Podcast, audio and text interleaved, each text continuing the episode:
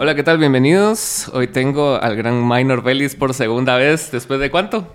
Creo que como un año y medio, algo así por ahí. Sí, va. ¿Cómo estás? Vos fuiste de los primeros, va. Yo que me acuerdo que eras como el 10 o el 11. algo Cabal así. aquí inaugurando este espacio y ahora mesa nueva, mobiliario nuevo, micrófono nuevo. Gracias a todas las campañas políticas ahí. Cabal, así. Saber a quién expropiaron todo esto para traerlo acá. Vos qué loco todo eso que está pasando. va. ¿Vos qué, ¿Cuál es tu, tu sentir? Pues mira, yo siento que en este tiempo mm, creo que estas elecciones son como bien particulares, tal vez porque las que yo he vivido anteriormente, una la viví como, como volviéndome emprendedor, dirías vos, que fue cuando ganó Yamatei, y la anterior cuando ganó Jimmy Morales, en ese tiempo yo estaba trabajando en medios de comunicación, entonces la viví como desde el punto de vista de la información, y en ese momento como que yo sentía que estaba como que creciendo el, el tema del Internet. Sí. Pero tal vez era como una, mm, ¿qué te digo? Una pequeña mayo- mayoría de gente a la que accedía a, esta información. Y ahora siento que el Internet jugó como una, como un papel como bien grande, ¿verdad? Sí, está yo. Ajá, entonces así como puedes informarte muy fácil, también puedes desinformarte muy fácil. Y entonces de repente miras así como que a tu tía que le mandan una cana de WhatsApp y Sí. se emociona, o le mandan una cana de WhatsApp y ya está así como preocupada que le van a quitar, no sé, su, su refri que compró a pagos. O sea, como que, mm, como que siento que, que hay así como un tira y afloja, ¿va? Así como que, como que el gran beneficio también puede ser como, como una gran, como que desventaja, siento yo. Sí. Porque hasta gente que, que tal vez tiene como acceso a, a educación y un montón de cosas, caen cosas así como bien pendejas, ¿no? Entonces, creo que, que esta elección particularmente, eh, creo que esa fue así como una de las, de las grandes cosas que yo veo diferentes. Y también el tema como de que siento que, que la mayoría de candidatos, dirías vos, tradicionales, cayeron mucho como en esto de, de ir a targets como muy tradicionales, va a utilizar Sí. medios tradicionales y cosas así. Y hubo ciertos candidatos que tal vez como que ocuparon como que ciertos espacios que, que nadie había explorado. Entonces creo que ahí, ahí hubo así como una vuelta de tuerca bien interesante y que creo que, que va a ser como un precedente para futuras elecciones porque siento que al final ahorita esto va a ser así como el, el nuevo estandarte, va así como, Sí, como antes eran las, no sé, la- las campañas ahí en vallas, lo de hoy es las redes al final. Vos, ¿no? y- y va a estar bien loco poniéndonos así a plan futuro, porque ahorita no sé si te has enterado como de esas eh, animaciones que hay ya de ponerte inteligencia artificial y todo, que ponen así ya a artistas a promover productos que realmente ellos no están promoviendo. Así ponete, no sé, Taylor Swift promoviendo la Oreo. Y hacen una mierda así, bien deep fake, bien todo talega, y, sal, y, la Mara se la cree y muchas veces tienen que salir a desmentirlo. Imagínate en el futuro, para campañas negras, eso va a ser así un poco incontrolable, mano. Si ahorita está así más o menos, así como en pañales todo, y más o menos se filtran audios que sí, que no, y la Mara dice, no, eso es AI, eso no, y mierdas así, pero después vas a ver las imágenes, no sé, de Bernardo o Samuel hablando y diciendo, no, así nosotros nos vamos a comer a sus hijos. Entonces la Mara va a decir, puta, si él lo está diciendo, yo lo estoy viendo. ¿va?".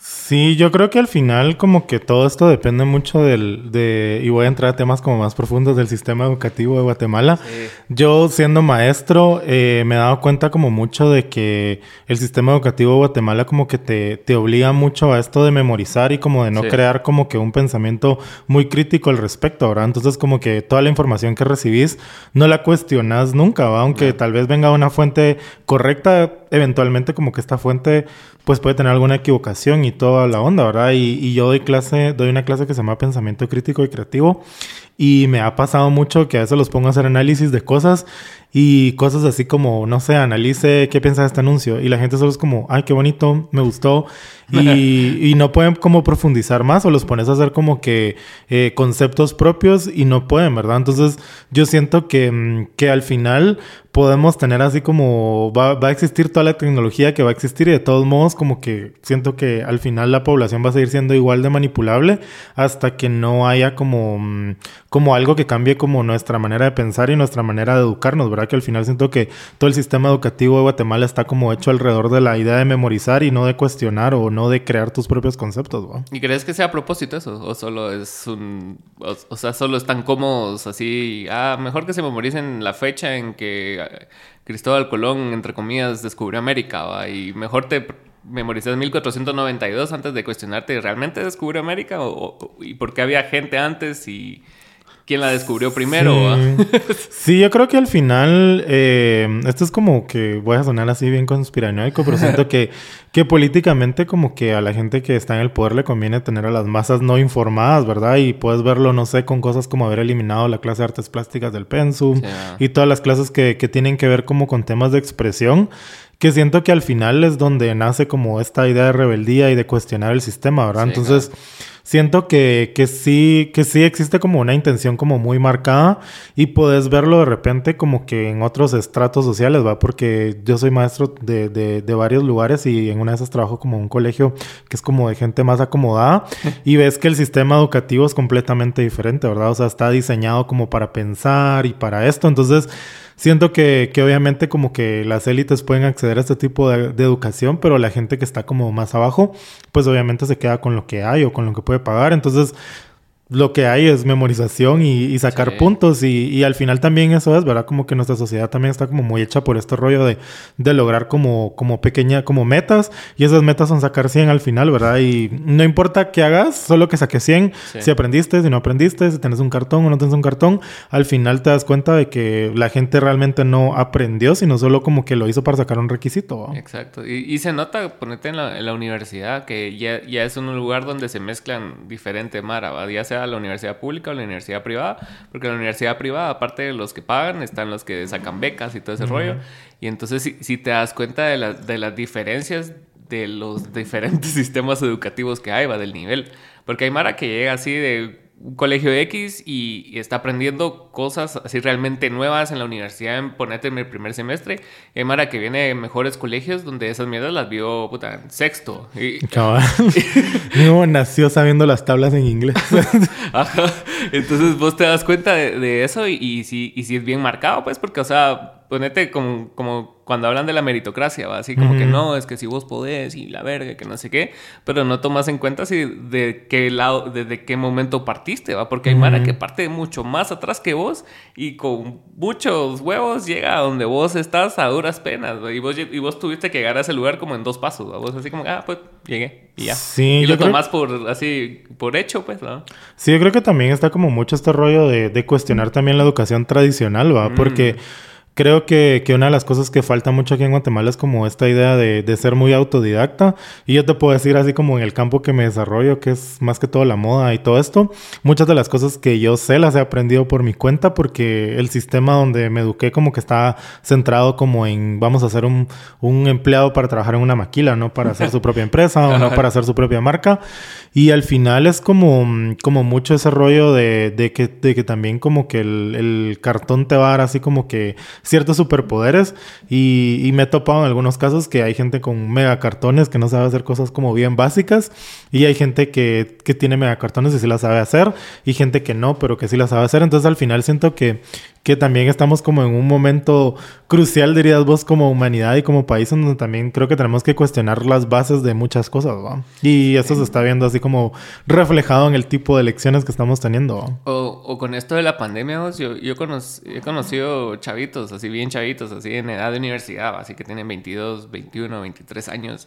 Y con el hecho de recibir clases así de lejos, uh -huh. o sea puta, yo digo, este cerote no está aprendiendo ni verga. O sea, uh -huh. el pisado pasa dormido si es que está en la clase sin cámara uh -huh. y el catedrático haciéndose de verga y el pisado a, a, última hora, un día antes, va a hacer el trabajo, lo entrega, va a sacar la nota que tiene que sacar, pero al final, o sea, no puso atención en clase, no puso atención en la tarea y, o sea, entonces, ¿qué estás haciendo? Estás gastando porque esa como el valor que tiene el título está sobrevalorado hasta cierto punto. Entonces, la Mara solo se enfoca en el cartón y, y en resolverlo después. ¿va? O sea, yo me gradué de psicólogo y después miro qué puta, así con los Eso pacientes. Así como de, ¿y cómo se siente al respecto? Y sí, o sea, no, no, no hay una conciencia. Y también es porque entras bien chavito, porque yo me acuerdo cuando era mm. bien chavito y salí del colegio, yo era un gran douchebag, cero te va. Entonces, ajá. ajá, y entonces entré, entré a la universidad creyendo que sabía todo, me valía verga, me escapaba a, a tomar con mis cuates y toda la mierda. Y puta, y perdí dos años. O sea, o sea, estaba en la U y medio sacaba clases, pero no hacía ni verga. Y después ya, ya cuando regresé a la universidad con 26 años, ya tenía más conciencia de que, puta, la, la, vida ya me había golpeado. así, y ya tenía yo más conciencia de que lo que estaba Ya la rodilla no funcionaba igual. Ajá, ya me la había chingado. Cabal. Sí, a mí me pasó como que al revés, porque como que siento que al decidir la carrera como que no, o sea, sabía que quería, pero no tenía las opciones que quería y, y también como que no estaba seguro, ¿va? Y entonces de repente como que en mi mente dije, ah, voy a estudiar, no sé, yo quería estudiar diseño de modas y no habían y las únicas opciones que habían eran súper carísimas. Era la UNIS, ¿no? ajá, solo estaba la UNIS y había otra academia. Pero también, o sea, eran opciones que mis papás no me iban a pagar y menos como en una carrera como tan poco tradicional, ¿verdad? Entonces de ahí dije, voy a estudiar diseño gráfico y estudié diseño gráfico como medio año y no me gustó. De ahí dije, bueno, voy a estudiar otra cosa y fue donde eh, acabé estudiando ciencias de la comunicación y periodismo. Ah, y ahí me gustó, o sea, realmente como que ahí descubrí una parte de mí que, que, que, que, había desconocido un poco, pero de ahí como que entré en ese, en ese como, como impasse, así como de, de quiero estudiar comunicación, pero también me gusta el fashion y de repente hacía mis tareas de, de, periodismo, así como escribiendo, no sé, un artículo sobre alguna cosa que había visto de fashion y mis catedráticos así como que, ¿por qué está escribiendo esto? O sea, como que no hay mercado acá en Guate para eso. Y me recuerdo que en ese momento empezaron como los blogs de moda y cosas hacia afuera. Y a mí se me ocurrió con una amiga hacer un blog de moda. Y me recuerdo que, que, una vez como que yo lo presenté así como un proyecto de la clase y uno de mis licenciados así como, eso no es periodismo, que no sé qué, porque no estás impreso y no sé cuánto. Pues. Y me hizo un gran drama y, y perdí la clase por eso. Pero en ese momento como fue uno de los momentos así como, como dirían ahora, momentos canónicos en que me di cuenta de que... Eureka. Cabal, un momento en el que me di cuenta de que, de que sí como que mucha gente que está metida como en el mundo educativo, como que si ve a alguien que puede hacer su competencia, como que se siente amenazado. Y también siento que la gente como que no se adapta a lo que está pasando en el tiempo. Entonces, eh, y yo en ese momento me sentía súper emocionado porque había gente en Europa que nos leía. Yo así como, ¿A quién le interesa que está escribiendo un chavo de 20 años y una chava? América, Ajá, en, en, América, en un espacio como gratuito y realmente era como un espacio donde compartíamos así, ay, me gusta esta colección y me pareció bonita, aquí en Guatemala nunca va a venir, pero nos gusta y no sé qué. Y, mm, y realmente como que ahí fue también donde, donde me di cuenta así como, bueno, puedo hacer otras cosas, ¿va? Y también fue cuando decidí estudiar también diseño de modas, entonces ahí fue donde creo que arruiné una parte de mi juventud porque entre semanas estudiaba comunicación y los fines de semana estudiaba diseño de modas en el Intecap. Y entonces como que los domingos hacía mis tareas cosiendo y entre semanas hacía mis tareas de comunicación. Y mientras estudiaba comunicación, pues como que ya me empezaron a aparecer oportunidades en cosas de moda. Entonces como que trabajaba en unas tiendas, de ahí me ofrecieron como trabajar en visuals y cosas así. Y fue así como que momentos en que perdía clases del semestre por estar tomando como que oportunidades laborales interesantes. Pero de ahí dije así como que hace poco cabal estaba haciendo como una revisión y dije, oh, o sea, a los 23 años me dieron la responsabilidad de, encargarme de la imagen visual de, una franquicia de tiendas en Centroamérica, pues. Sí, cabal, qué duro. Entonces fue así como, qué chilero poder tener como, como decir eso, pero igual también en ese momento sacrifiqué clases de la UA. Y era mucha responsabilidad también, ¿va? Sí, era responsabilidad como bien grande, pero también dije así como como que chilero que alguien confíe en tu creatividad y en tu instinto, porque al final yo no tenía como un entrenamiento específico de eso. Sí, pero a esta mana le gustó y entonces era como, qué chilero, ¿va? ¿Y vos por qué crees que, la, que, el, que el fashion en general tiene como, o sea, cierto desdén? Si el arte en general tiene así como que, ah, toca guitarra, ah, porque, porque el fashion... Toca guitarra en las fiestas. porque el fashion específicamente es así como, no mal visto, porque ya ha cambiado también, pero pues siempre se ve como, porque es alternativo, tal vez es así como que, ah Fíjate que yo realmente creo que voy a grabar esto porque me lo voy a poner en mis redes. lo voy a grabar, lo voy a grabar. Fíjate que hay una frase que, que a mí personalmente me, me, me mueve mucho de, de, una diseñadora que se llama Miucha Prada, la directora creativa de Prada. Y ella, no me sé la frase de memoria, pero ella en esta frase dice de que la gente ve con desdén la moda por dos cosas.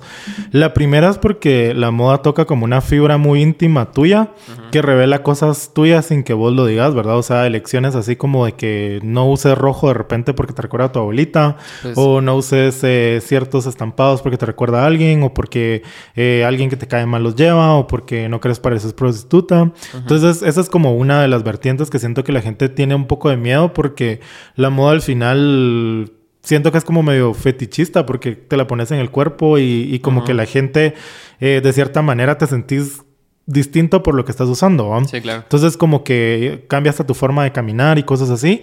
Y la segunda es también porque siento que, que, que Cabal Mio Chaprada lo dice en esta, en esta frase, que, que la sociedad en general lo ve como un asunto de mujeres, ¿verdad?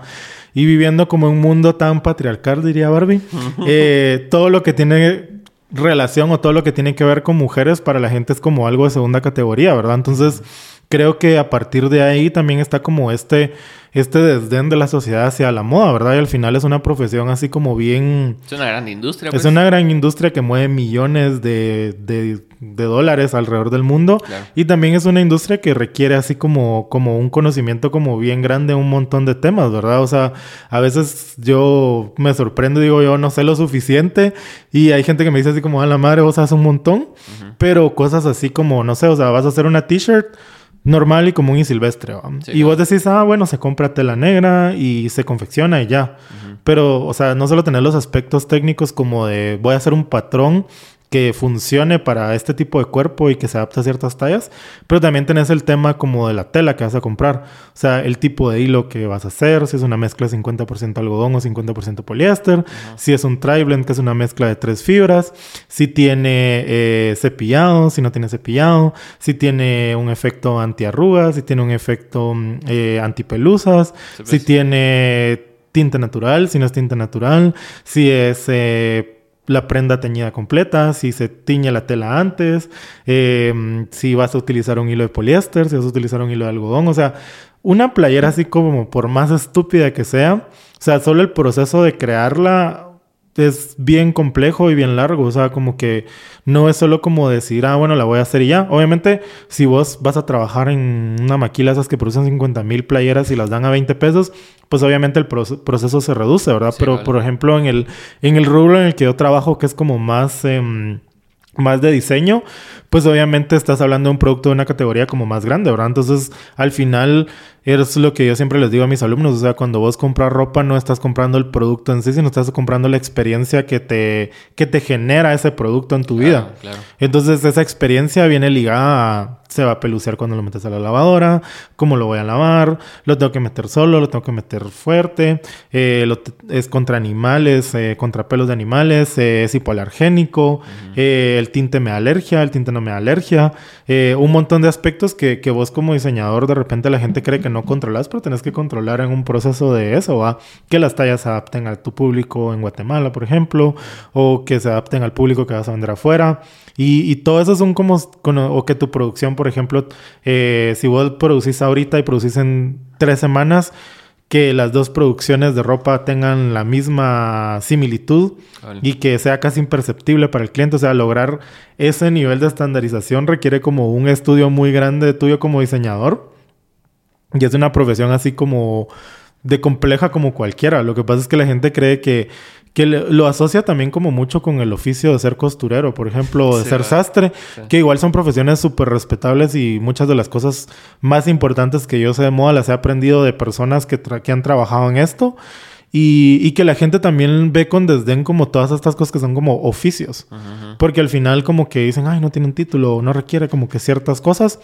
Pero al final, o sea, son oficios respetables. O sea, anda vos y ponete a coser un ruedo y que te quede bien. Sí, o anda vos y anda a ordeñar una vaca y que la ordeñes bien. O anda vos y hacer quesos y hacer que te queden bien. O sea, como que todo este expertise que, que nosotros nos burlamos, al final es un expertise que requiere cierto nivel de conocimiento y cierto nivel de experiencia que, que, que no te lo está validando un título, pero que existe y está ahí. Y, y yo eso como lo vi más palpable, por ejemplo, trabajando con artesanos. O sea, la gente cree que es que vos como diseñador ya así, mira, hágame esto. y hay gente que es así. Sí, cabal. Pero ya cuando vos te sentás y entendés cómo es la técnica, cómo es el uso de los hilos, cómo se tiene que manejar, o sea, entendés por qué se tardan seis meses en hacer un- una yarda de tela, por ejemplo. Sí, cabal. Entonces, em, siento que, que en general, como que ya para cerrar el tema de, de por qué la gente ve el diseño como, o la moda como, como, como algo como con desdén. Primero es porque lo ven como, como algo que te acerca a una fibra personal como que no les gusta tocar. Lo ven como un oficio de mujeres. Y tercero porque existe un desconocimiento como bien grande respecto a todo lo que involucra, ¿verdad? O sea, todo... Y siento que todo lo que desconocemos al final nos genera como dos cosas, o miedo o burlas, ¿va? Entonces como que creo que, que, gran parte como que viene de eso. Y, pero creo que también vos como profesional tenés que ir educando a la gente. O sea, sé que no es tu responsabilidad, pero creo que ahora que tenés como plataformas virtuales, puedes utilizar esos espacios también para enseñar a la gente cómo es que se hace lo que se pone. Es que es bien complejo, ¿va? porque muchas veces vos crees que solo es una camisa roja, ¿va? Como, como en Devil's Wear Prada. Que ella le dice así, vos crees que solo es un suéter azul, pero ese suéter azul vino de tal colección, de tal colección, y le hicieron tan y tal, y, y, no, y, no, sabes el impacto cultural que tuvo ese diseño en su época, ni nada. Si vos solo lo viste en el súper o en la vaca o donde compres tu ropa y decís, puta, va, es azul, me llega. Pero no es todo el proceso anterior a eso, ¿va? todo el estudio de telas, todo el estudio de, puta, de los hilos, pues, esa mierda sí es... Sí, es que yo creo que al final eh, es lo mismo, o sea, te digo todo lo que nos, todo lo que le, obliga a la gente a pensar o hacer un proceso como muy, muy largo de análisis a mucha gente como que le da hueva, entonces, y, y siento que también vivimos en una sociedad como, como en la que ser culto o conocer de cosas es mal visto. Entonces también creo que, que, la gente prefiere como que ser ignorante, dirías vos, para encajar, que, que realmente como que conocer un poco de, de lo que les rodea. ¿va? Entonces es como, como bien raro y como bien complejo, pero al final es como también es medio irónico, ¿va? Porque toda esa gente que ve la moda feo, igual al final se viste, ¿va? Entonces, como que sabes que vas a estar en su casa, ¿va? O, toda esta gente que de repente es como que así, como que mm, yo aquel día me estaba riendo mucho de un lobby que había en Estados Unidos, así como de, de, de, un, de un drama que había de, de, de una chava que estaba trabajando en moda, pero que, que no quería trabajar ahí porque había muchos gays. Y, y entonces como un, montón de gente la estaba apoyando y era gente así como que compraba, no sé, ropa de diseñadores como Dolce Gabbana y marcas así donde sabes que todos son gays, entonces como... Ajá. No, no entendés por qué pasaba. ¿A, qué, estás jugando? ¿A qué estás jugando? Entonces al final siempre se van a vestir. Entonces es como, como, como justicia divina o poética. Entonces como que siempre, siempre van a ser parte de ese sistema. Yo, me siento bien confundido a veces con esas, con esas narrativas de, o sea, de que de nuestros hijos y la identidad de género y todo ese tipo de cosas, ¿va? Es así como, bro, así, o sea la, educación tiene que formar parte de todos los temas, pues. O sea, yo, tuve una plática con, familiares acerca de eso y me decían así como que no, pero que no se casen y que no sé qué. Creo que la hablamos la vez pasada aquí, va. sí, más o menos. Sí, no, hablamos de matrimonio en sí, pero sí hablamos así de casos donde eh, por no tener algo escrito, como que la pareja se vio vista, o sea, se, vio perjudicada. Y puta. Y, prefieren ignorar a personas reales, ¿va? que, que, que, que basarse todo, todo su código moral en, en pensamiento mágico. ¿va? Primero te enseñan en el colegio así, Tecunumán y puta, la Virgen, la Virgen y Jesús y todo eso. El pecho rojo del que te sale. Ajá. antes de que te enseñen hechos, va. Antes de que te digan, mira, Guatemala estuvo 36 años en una guerra civil por tal y tal razón y puta, y el genocidio fue esto. No te dicen los hechos y prefieren vivir así en una burbujita donde todo es perfecto y donde, ay, sí, recemos, va. Como esas ilustraciones de la atalaya que están así como con tu tigre, así. Sí, yo creo que al final el tema como de, educación y de diversidad es como bien complejo y creo que en estas elecciones lo hemos visto como todavía más. Sí, está pisado. Que está como bien complejo y siento que, que a veces la gente no... Yo siento que, que mm, como que viéndolo, dirías vos como persona diversa, eh, creo que a la gente le cuesta a veces ponerse en los zapatos de alguien más. O sea, como que en general, desde cualquier punto de vista, como que la gente no, no, nunca se posiciona en donde vos estás, va. Y de repente es como que, como que la gente así como que, ay, sí, es que porque esos mañoserías y no sé qué. Es como, o sea, vos conscientemente no elegís así como que, ay, me van a bullear toda la vida en mi colegio porque yo quiero, ¿va? O, o, o, bueno, voy a buscar una expresión de género diferente porque, porque a mí me encanta que me griten en la calle. O, o, ay, voy a, voy a mm, vivir con mi pareja porque a mí me encanta que me estén sacando de la casa. O sea, siento que nadie en su sano juicio elige como una vida de, de castigos, a menos que seas una monja de clausura o una cosa así. Pues decís, basta, bueno, lo estás donando al Señor. Pero siento que la gente se pone así como, como en este rollo de, de que vos, al ser una persona diversa, vivís así como que sos conejo así dándole todo el día y, y, que vivís así como que queriendo convertir a los niños y, y que Soros te pasa tu cheque cada fin de mes, que ahorita se atrasó de plano. se atrasó por las elecciones. Pero en general siento que, que la gente como que no entiende que, que, vos sos como una persona común y corriente. Pues no quisiera usar así como común y corriente o normal, dirías vos.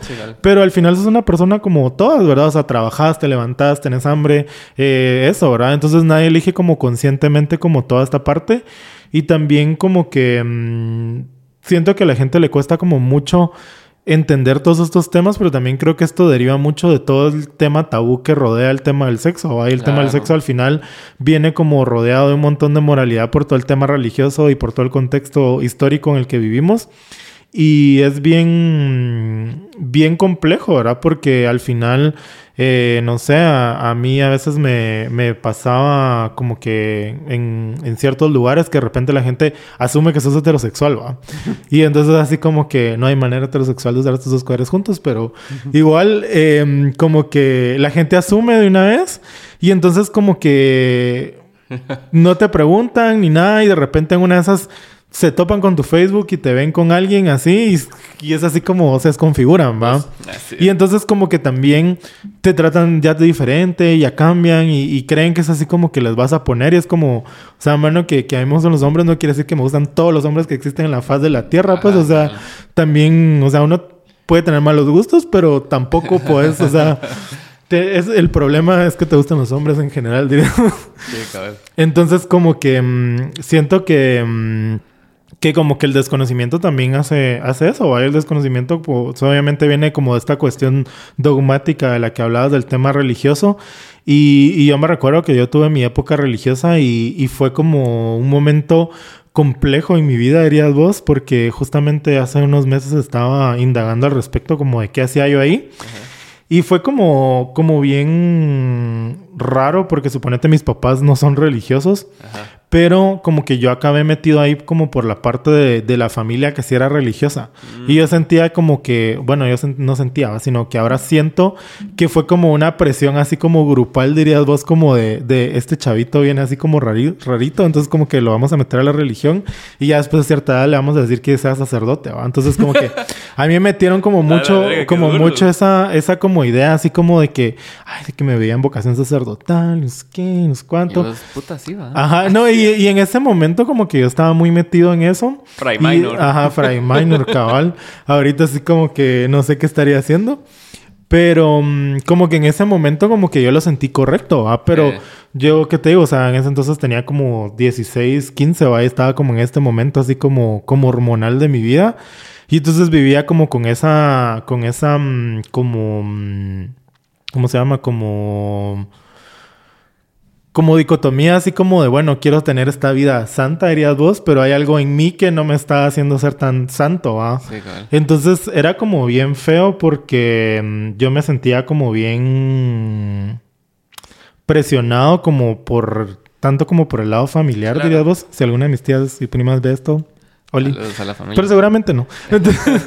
pero como que en ese momento como que yo sentía una presión que no era una presión así como... como... Sana, digamos. No sana, sino como que... Como que yo sentía que había como un pacto ahí raro, ah, raro así como entre todos. Una coerción. Una coerción que era así como muy disfrazada de cariño, pero en ese momento yo no la vi. después de grande fue como que la noté. Y... Mm, y fue como bien complejo, dirías tú, porque em, yo en ese momento como que estaba en mi adolescencia y así, y en ese momento también está como chocando todo este tu tema de tu imagen personal y así. Sí, claro. y, y, yo llegué en, cierto punto, dirías vos, y este es un tema controversial, de, de, que llegué a, a, tener como un pequeño problema con, con, con la comida, mm. porque yo me sentía como como, como que era lo único que podía controlar como en ese momento. Sí, pues, sí, pues. Como que, como que tenía como las dos vertientes, ¿va? O sea, como que me daba como mucha hambre y comía así como mucho. O de repente pasaba como lapsos así como de, ay, no, no, no quiero comer. O nada, solo voy a tomar agua, solo voy a hacer esto. Y como que comía como poquito, ¿va? Porque como que era algo que, que me hacía no pensar en lo que yo estaba pensando, ¿va? Así como que en ese punto de, de ¿será que te gustan los hombres? Pero deberías de ser religioso y deberías de ser santo. Es que es pisado. Entonces, entonces como que para, para no pensar en eso, como que mi cerebro se concentraba en otras cosas, ¿va? Entonces mi, mi, mi concentración era así como sacar 100 en el colegio, pero también estaba pensando así como que, como que en el tema como de comida, ¿va? Entonces era como, como bien, bien feo porque igual en el colegio estaba como que teniendo una etapa así como en la que no me llevaba bien con la gente que estudiaba.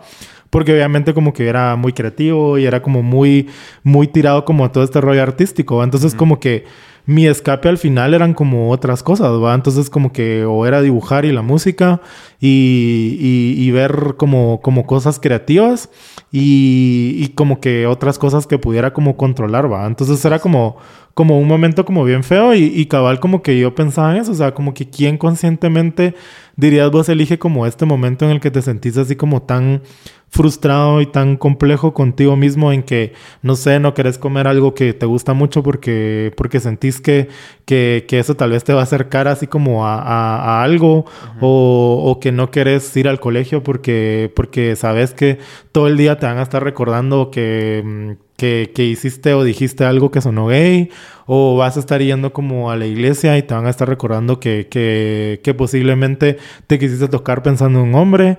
Y entonces como que, como que es un momento como bien feo porque no, no lo, o sea, en ese momento yo en mi vida como que solo estaba en una emergencia y estaba tratando de resolver lo que podía con lo que podía. Uh -huh. Con lo que podía con lo que tenía. Sí, sí. Y entonces como que ya de grande lo veo y digo yo así como... Mmm, o sea, no sé, si yo hubiera estado como expuesto a, a sustancias y otras cosas, seguramente hubiera acabado metido ahí, saber en qué, en qué, en qué droga era, pero en ese momento no estaba cerca de eso.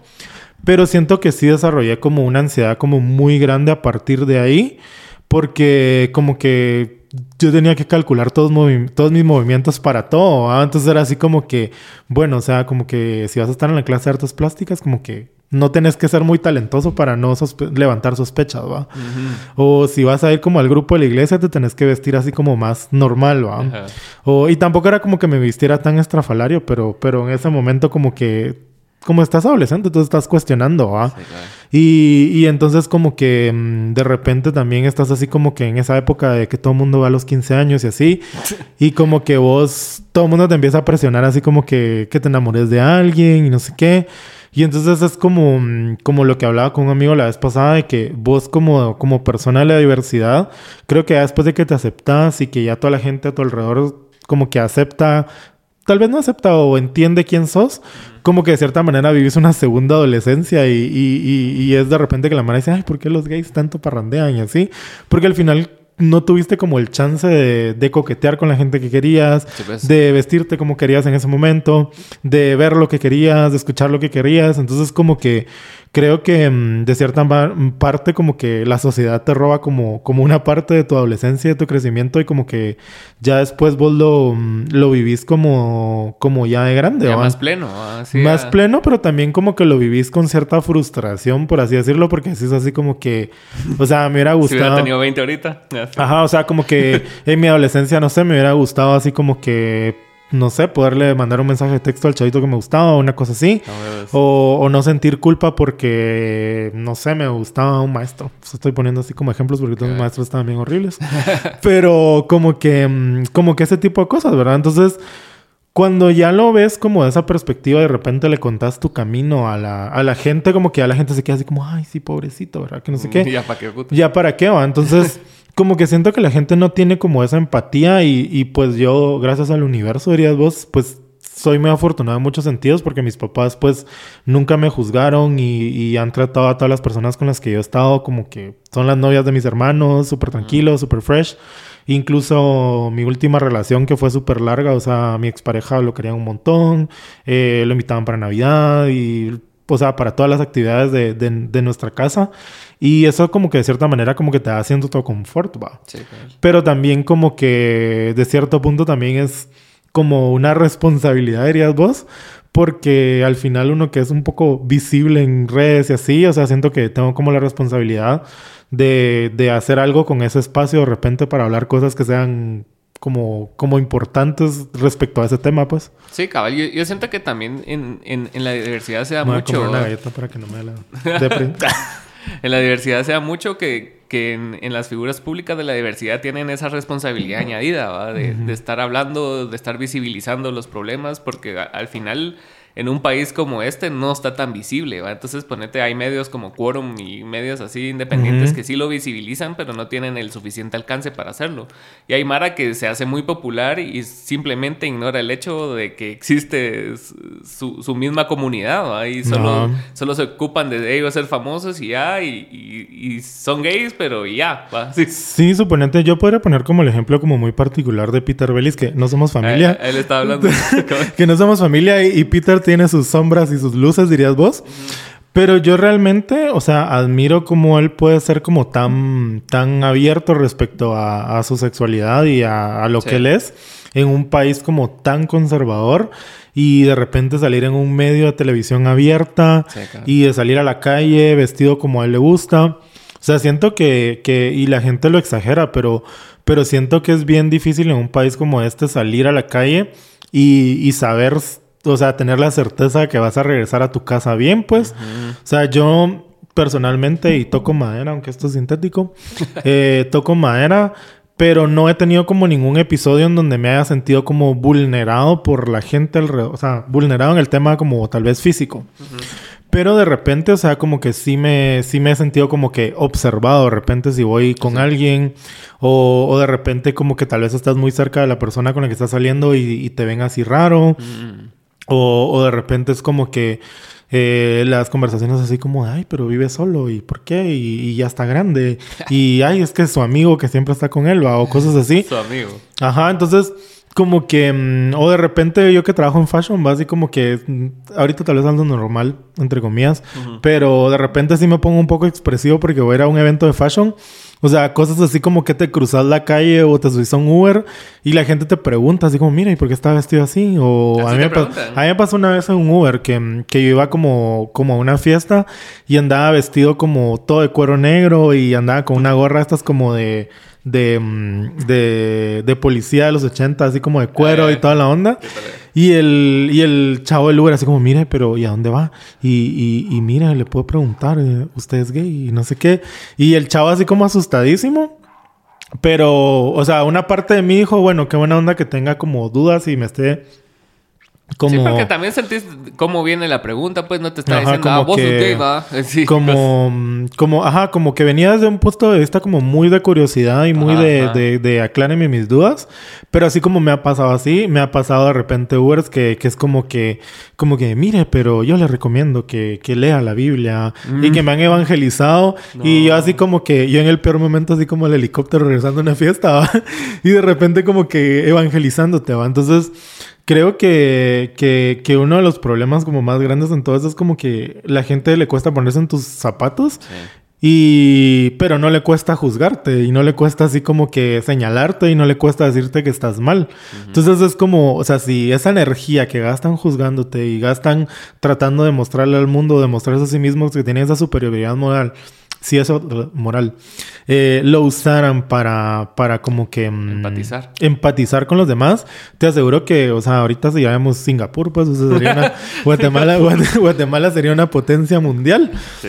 Pero siento que, que, que también mucha de la discriminación que hay en, en este sentido de, de la comunidad y todo lo que es diferente es como esta falsa superioridad moral de, de, de mira, o sea, yo estoy así como... Soy yo, bien... yo me, yo me leo este libro que Ajá. tiene todo inventado y soy mejor que vos. Ajá, o sea, así como que yo soy bien amix de Jesus y, y, y fijo, o sea, como que yo ya estoy, va. O sea, trato mal a todo mundo, le pongo, la, la empleada le tengo otros platos, no la dejo comer en la mesa conmigo, no la, no la dejo ver el Netflix y, y solo sale el domingo y, y sin llave y nos atiende 24 horas, pero íntima amiga de Jesús, va. Sí. Entonces es como, mm, como bien contradictorio, ¿verdad? O sea, siento que es como, como, mm, como esta falsa superioridad moral y esta como gana de demostrar intelectualmente que vos se supone que estás en lo correcto, ¿va? Y, y al final yo creo que no, mm, no podés como... siento que no puede ser tan blanco y negro respecto a muchas situaciones. Y, creo que al final esa, ese comportamiento genera también como mucho sufrimiento dentro de las mismas familias de estas personas que ni siquiera saben. O sea, yo tengo muchos conocidos que sé que, sus mamás ahí andan en la marcha provida y anti-LGBTI y los, a ellos los sacan con espátula las discos gays, ¿va? Entonces es como como cómo te podrás sentir vos como hijo que tu mamá ande metido en eso y vos estés ahí como que viviendo tu momento ahí de, tu vida gay, pero súper mega escondido. ¿Y vos sentís que sí es compatible la, religión con ser parte de la diversidad o no? Mira, yo creo que desde mi perspectiva personal, dirías vos, y, esto me llevó como un tiempo grande de, de, introspección, dirías vos, y de, búsqueda religiosa. Mira, yo creo que al final tal vez no puedo negarlo o mentirlo, dirías vos, si lo podrías calificar como una corriente filosófica, podrías decir que soy agnóstico, pero siento que posiblemente tal vez haya una energía más grande ahí alrededor de nosotros. Y siento que para poder tener una relación con esa energía no necesariamente tenés que estar como, como, metido, en, como metido en algo, ¿verdad? Y... Mm, y realmente como que mm, siento que, hay tantos hitos históricos relacionados con, temas religiosos que siento que es difícil poder decir así como que, ah, esta es la verdad absoluta o, esta es como la, la, mm, la, ¿cómo se llama? La... Mm, la, la finalidad. Y últimamente como que, bueno, no últimamente, sino como de, unos, de un tiempo para acá he estado como metiéndome como mucho a este rollo de la meditación y de, y de todas estas vertientes como del hinduismo y del budismo. Y personalmente como que me atrajo como mucho esta idea de, de, que ellos tienen como de que de que el universo es como, como un todo, pero al final es como un mar y vos sos como una gota de ese mar, ¿verdad? Entonces, al final no es como que vos no puedas tener una relación con el agua de ese mar porque vos también sos agua. Entonces, siento que esa es como una visión que las religiones como, como judío-cristianas no tienen, ¿va? Sino eso es como que vos sos un gramo de arena y está el mar, entonces nunca te vas a mezclar porque no tenés nada que hacer, ¿verdad? Entonces creo que, que ver como, como, como esta relación con lo divino desde una perspectiva como más, más abierta me dio a entender de, de que al menos a mí eso me funciona. Y, y, puedo entender también que hay gente a la que le funcionan los sistemas religiosos más tradicionales.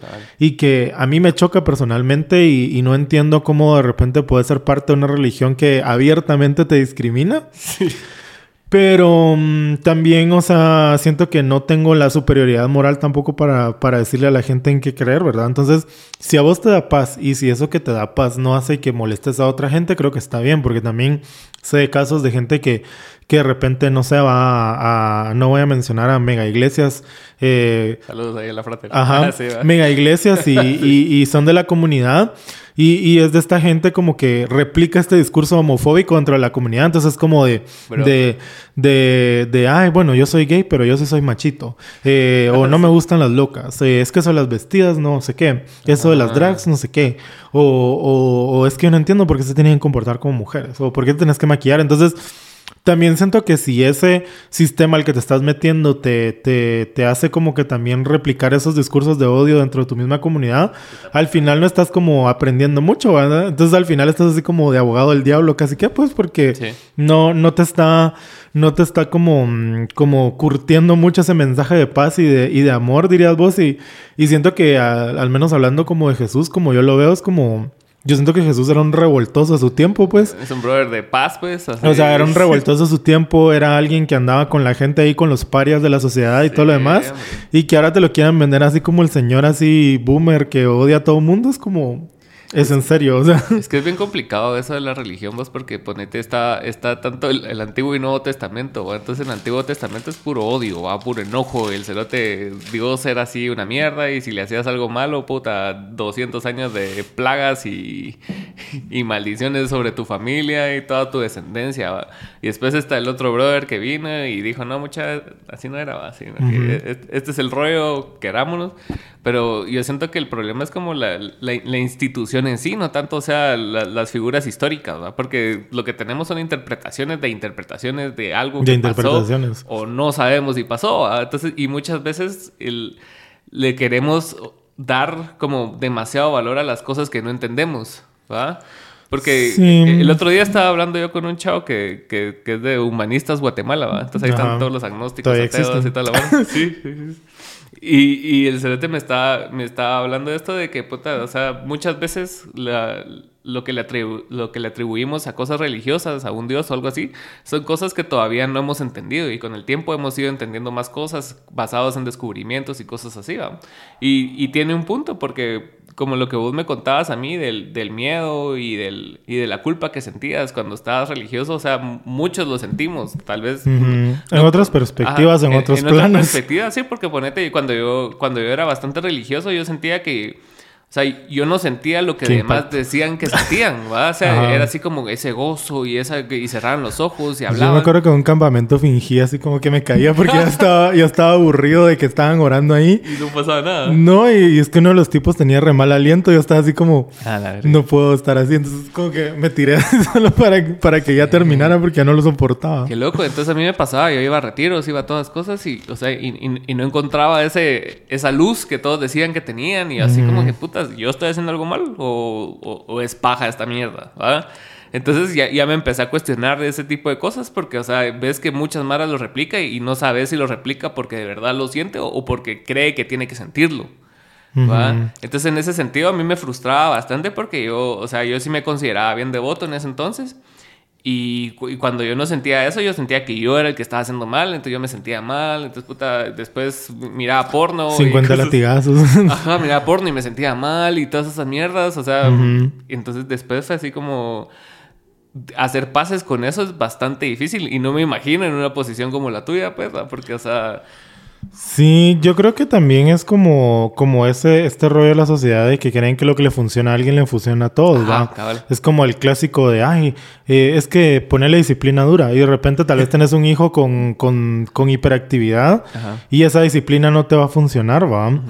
O de repente tenés así como que alguien que, que, es como más creativo y lo vas a meter en una, no sé, a un colegio militar y, y, la persona simplemente no va a funcionar y va a desarrollar una mega ansiedad, ¿verdad? Sí, Entonces siento que también como que socialmente es eso como de, de, de ay, tenés que creer lo mismo que, que, yo creo porque yo estoy en lo correcto. Ahí es bien difícil, pero a veces me han preguntado así como, mira, ¿y qué crees? Va? Yo así como, mira, pues creo que existe algo más, pero no, no lo creo desde el punto de vista de una institución, va. y, y la vez pasada como que... Mm, em, yo tenía como que una, mm, una imagencita de Buda en mi casa, y una vez subí como una foto y, y una mi tía así como que... Así, ajá, así, casi que muriéndose, va. Entonces, como que, mm, como que la verdad es que la compré no por el tema religioso, sino porque me pareció bonita. Te gusta, ya. Y ya, pero, pero siento eso, como que la gente cree que porque ellos creen algo, vos tenés que creer lo mismo. Ajá, y, y, tenés que sentirte igual al respecto de eso. Entonces, yo siento que, que como te lo meten así como tan chiquito, de repente no entendés, ¿va? Yo, por ejemplo, de, de, chiquito pensaba que, no sé, que la Virgen y Jesús eran esposos. Pues, o sea, yo no, yo no sabía que era mamá e hijo. Y hasta después, perdón a los que vean el podcast se sientan ofendidos por esto, pero era mi ignorancia infantil. Pero ya después, cuando ya tuve más razón, y entendí, ah, bueno. Pues. Y, y, como que de ahí te vas preguntando y preguntando y se preguntando. Casó con su mamá. Y Ajá, o sea, no, o sea, yo pensaba que eran así como, como conocidos, va.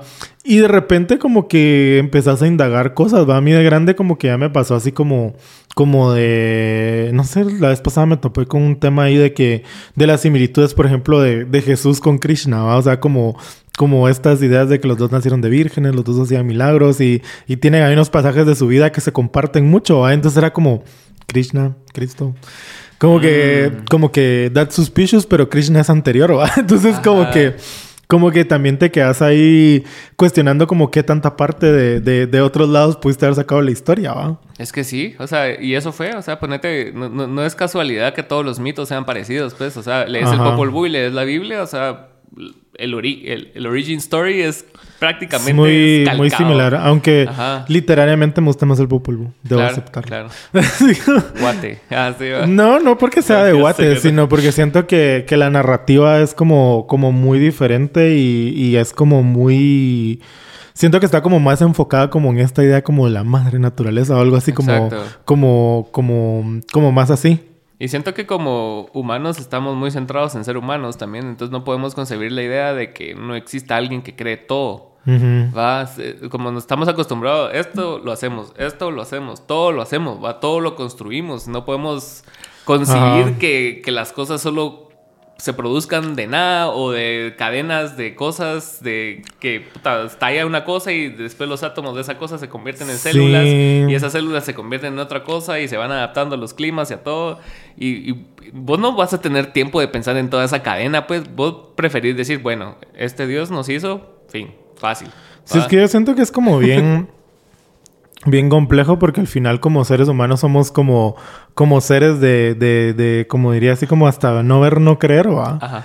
Y entonces como que con el tema religioso como que tal vez para alguien le funciona estar en una iglesia domingo en la madrugada y, rezar 40 Aves Marías y rezar el rosario está bien. Sí.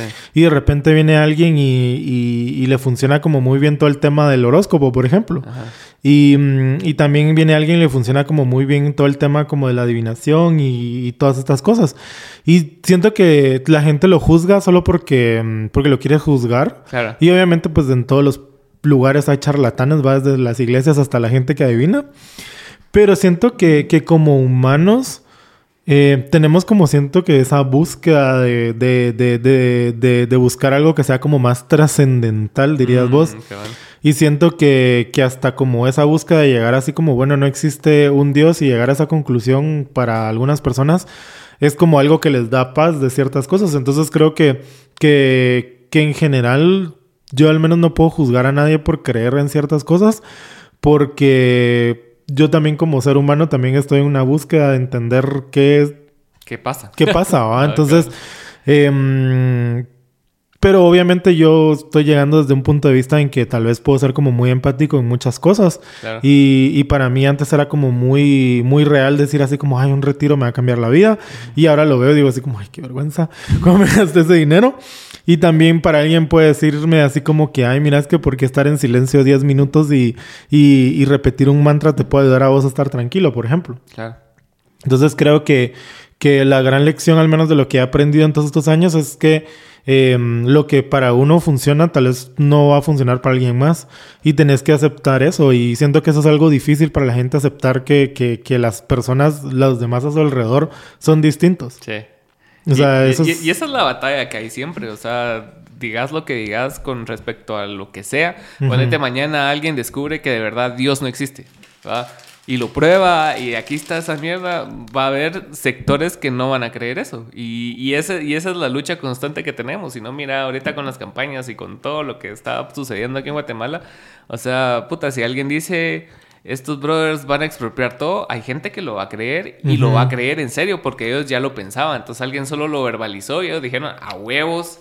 Entonces depende, todo lo que crees depende más de vos que realmente lo que significa esa creencia, porque vos querés creer en esa mierda, ¿va? Vos crees, vos querés creer que 10 minutos en silencio con un mantra te va a funcionar y va a estar bien, y está bien, ¿va? Pero, y Ujú. ca- y, el otro pisado quiere irse a misa y está bien, pero es, es bastante, viene mucho del, del tiempo y esfuerzo que vos estás invirtiendo en eso que querés creer, ¿va? No, ¿va? ¿Me Sí, yo creo que al final en sociedades como la de nosotras, dirías vos, que lo hemos repetido mucho, como que todo este tiempo de introversión y de, y de autoexploración, ya sea religioso o espiritual y así, también es como, como algo como bien hedonista, ¿va? porque no todos se pueden dar el lujo de tener el tiempo de eso, pues, o sea, de, de explorar esa parte. Y por eso es fácil la religión también, porque decís, Ajá. bueno, creo en Dios, ya está. Bueno, voy a echar verga 24 horas al día valiendo verga y porque... Madrugo porque voy a ir Dios me ayuda. Ajá. Voy a ir al cielo, ¿va? Porque esta vida de mierda me tiene que ser recompensada de alguna forma en otro lugar. Ajá. Entonces decido creer en eso porque estoy en la mierda. Y yo siento que también ahí tocaste un punto que también a mí me parece a veces eh, como complejo la religión, porque es como este rollo no de, no de yo quiero ser buena persona y quiero ser un buen habitante de este espacio y quiero ser bueno para, para lo que hago y para la gente, sino es como que yo quiero ser bueno porque quiero alcanzar algo La recompensa. la recompensa. Y entonces siento que eso te ciega tanto porque al final, o sea, para vos puede estar bueno, no sé, es como cuando miras así, ay, están bendiciendo armas para la guerra y es como... Como no entiendo cómo puedes bendecir un, un artefacto que puede servir para causar muerte, ¿va? Entonces es como, como ese, como este, este paradigma de, de por qué, mm, eh, el fin, el fin te está, te está cegando, o sea, como que no sabes. Y, es como el clásico dicho de aquí de, mucha gente que el fin justifica los medios. Y entonces como que la gente es como, ay, yo voy a alcanzar la salvación divina. Y si eso simboliza tener que madrugar, estar ahí, ir al retiro y toda la onda, y estar, como te digo, ser buena, buena, buen servidor de la iglesia, pero una mierda de persona afuera o sea, como que genuinamente la gente olvida esa parte mala y se queda con la buena nada más, ¿verdad? Y, y ellos nunca lo van a saber y nunca se van a dar cuenta de eso, ¿verdad? Entonces, siento que discusiones como las que vivimos ahorita por todo el tema de elecciones y toda la onda, se vuelven tan, tan fuertes porque estás tocando una fibra bien sensible de toda esta gente que no cuestiona la maldad que está haciendo por, según ellos, conseguir una recompensa divina. Exacto. Sí, vos, y, y justo eh, se, amarran ambos temas porque yo creo que sí vienen del mismo tipo, tanto lo que hablamos de educación de las notas como las, la gratificación de recibir el cielo. O sea, vos, vos te estás enfocando en el fin y no te estás enfocando en, en los procesos para el fin, ¿va? O sea, no te estás preocupando en, en, entender lo que estás aprendiendo en el colegio, en la universidad, o no te estás preocupando en entender bien lo que estás leyendo en una Biblia y ser una buena persona, o lo que estás aplicando, lo que puta sea, ¿va? Pero no te estás enfocando en, en, practicar lo que estás haciendo, sino que simplemente es la finalidad, la finalidad, la finalidad, la recompensa. Si no hay recompensa, hay castigo, si no hay miedo, si no hay culpa, si no entonces estás enfocado en, sentimientos así como de, no sé, de, de, que no, hay gratificación, ¿va? No, no hay así como una paz que vos sintas, así que, que la finalidad sea la paz, sino que la finalidad es un premio. Ajá. y, es bien pisado, pues, porque no, no te esforzas en ser buena persona. Sí, te esforzas en lo que vas a conseguir y eso al final lo miras en muchos aspectos, no solo el religioso y, y todo, y al final es como bien feo porque diría, a veces no, como, no sé de quién es esa frase, pero es bien, bien cursi, bien cliché, es como de, de lo importante no es el destino, sino el viaje, ¿va? Sí, pues. Entonces, em, no sé, siento que, que, a veces estás como tan, tan cegado esperando qué va a pasar o a dónde vas a llegar, que se te olvida de ver lo que estás en este momento. Y, y, justamente como que en este, en este tiempo de, de 2023, dirías vos que fue un año de cambios en mi vida, sí me di cuenta de, de, eso, ¿verdad? De que a veces como que estás tan concentrado en pensar qué va a pasar, a qué voy a llegar, qué voy a conseguir, que te olvidas de ver lo que está pasando en ese momento. Sí. Y de repente sí, sí, decís, verga, o sea, pasaron tanto tiempo y no disfruté esto, no vi esto, no vi esto, no vi esto, no hice esto, no hice esto, por estar concentrado como en, un, en una meta. Sí. Y, y creo que eso es como bien dirías, es también como una parte también muy del, de este sistema capitalista en el que vivimos, eh, dirías vos, aquí en Abogado del Diablo haciendo fashion. Pero, pero como que mm, también te meten como, o sea, este sistema económico es también como de, de gratificaciones, ¿va? El clásico de para eso trabajo, me lo merezco. Ajá. Entonces es como, como no me importa sufrir, aguantar a mi jefe y toda la onda porque me voy a comprar eh, unos zapatos caros con mi sueldo. O, o, me, voy a, me voy a ir de fiesta y me voy a volar mil pesos en una botella para el VIP de una disco bien culera. Pero como todo el mundo está ahí, ahí quiero estar, ¿va? Entonces, eh, o me voy a comprar tal cosa, ¿va? O el clásico ay, la sonrisa de mis hijos. Entonces, así, así. y se mató de la red. Pero sí tiene sentido porque ahorita me acaba de pasar algo así de un, un evento, una serie de eventos en mi vida que, que, me hicieron cuestionarme cosas, ¿verdad? Y, y usualmente te, te, das cuenta a raíz de estos eventos fuertes, ¿va? Así que te pegan un, una cachetada en la cara donde vos decís, tiempo, ¿qué, qué estoy haciendo? O sea, ¿por, qué estoy invirtiendo mi tiempo acá? ¿Vale la pena invertir mi tiempo en tantas cosas? Porque yo también soy como bastante... Eh, tengo una personalidad adictiva y ahorita mis adicciones ya no son drogas ni alcohol, sino que es ocupar mi tiempo. Entonces siempre estoy haciendo proyectos, siempre estoy grabando mierda, siempre estoy haciendo algo. Entonces, y, y, todo funciona alrededor de eso. O sea, mi vida familiar, mis dinámicas de pareja y todo. Y no es sano. Entonces, cuando, cuando te pasan ese tipo de, de cuestiones donde vos te empezás a cuestionar, cuestiones, cuestionar, donde vos te empezás a cuestionar ese tipo de cosas y dinámicas que estás llevando, te das cuenta de que, que no es bueno y no te, está haciendo bien, te estás desgastando un vergo. ¿Y cuál es la finalidad de todo? Más dinero, más visibilidad. O sea, ¿qué quieres? ¿Qué quieres ser famoso? ¿Quieres estar bien con tu pareja? ¿Quieres estar bien con tu familia? Sí, es bien raro porque fíjate que yo vi un caso hace, hace algún tiempo de alguien que, que le habían ofrecido como un ascenso en el trabajo y esta persona no lo aceptó. ¿ah? Y toda la gente así como que, ay, ¿qué? Pero es más dinero, y no sé qué, y no sé cuánto. Y esa persona en ese momento dijo que no porque él estaba bien como estaba en ese momento. Y yo en su momento me quedé yo así como... Gran decisión. Como, como, ¿por qué? Le están ofreciendo más dinero, eso lo como un poco más de responsabilidad. Y ya después de como varios eventos canónicos en mi vida, me di cuenta de, de, de eso, de que también como que como que este sistema, dirías vos, te vuelve como adicto a esta idea de querer siempre más, pero nunca pensás así como, estoy bien así, o sea, estoy viviendo un momento en mi vida que me gusta, voy a tratar de mantenerlo así lo más posible. Exacto. Y, siento que no está mal, o sea, la gente lo ve así como, ay, qué fracaso, o ay, no sé qué, o ya no avanzó. Pero es como, o sea, si vos estás bien, estás en paz, no, no querés nada más en tu vida. Ajá. ¿Por qué tenés que ajustarte a lo que la demás gente quiere, va? Y ahí también como que tuve otro momento en el que yo, por ejemplo, me di cuenta de que yo me sentía em, culpable, por ejemplo, cuando descansaba. Porque sí, así como no estoy produciendo. O sea, para mí de repente descansar era como voy a descansar, pero me voy a poner a dibujar porque voy a ilustrar unas cosas que voy a hacer de la próxima colección. O sea, ni siquiera era porque lo disfrutara, sino era porque yo tenía la presión de que quería, ajá, el chip de querer hacer algo. O de repente estaba así como que, no sé, en algún lugar descansando y, y pensando así como que, como que, ay, bueno, voy a hacer esto para tal cosa y no sé qué. Entonces como que a mí me costó mucho aprender a apagar mi cerebro en momentos donde yo tendría que estarme concentrando en el momento en el que estaba. Sí, es difícil. Y, y, hasta hace poco tiempo me di cuenta de eso y decir así como, como, no sé, o sea, yo como persona creativa dirías vos, soy como alguien que, que observa mucho y, y, me pasa de repente que voy caminando en la calle y me quedo parado porque le estoy tomando foto a una hoja que está ahí colgando. No sé, o sea, a veces me pasa y la gente se me queda así como, ¿qué está pasando? o sea, hoy me paré, por ejemplo, fui al, al súper cerca de la oficina y me paré a tomarle fotos a un árbol que estaba lleno de quedas como manzanitas que uno se comía mm. cuando era chiquito. Y fue como, como, como que antes no me daba como esas licencias de parar un rato y de observar cosas pequeñas que, que, te pueden producir como, como bastante placer dentro de tu ajetreo cotidiano y hasta me pongo lloroso los ojos, dirías vos, porque, mm, porque siento que te sentís como bien culpable de, de, de, tomar como esas pausas.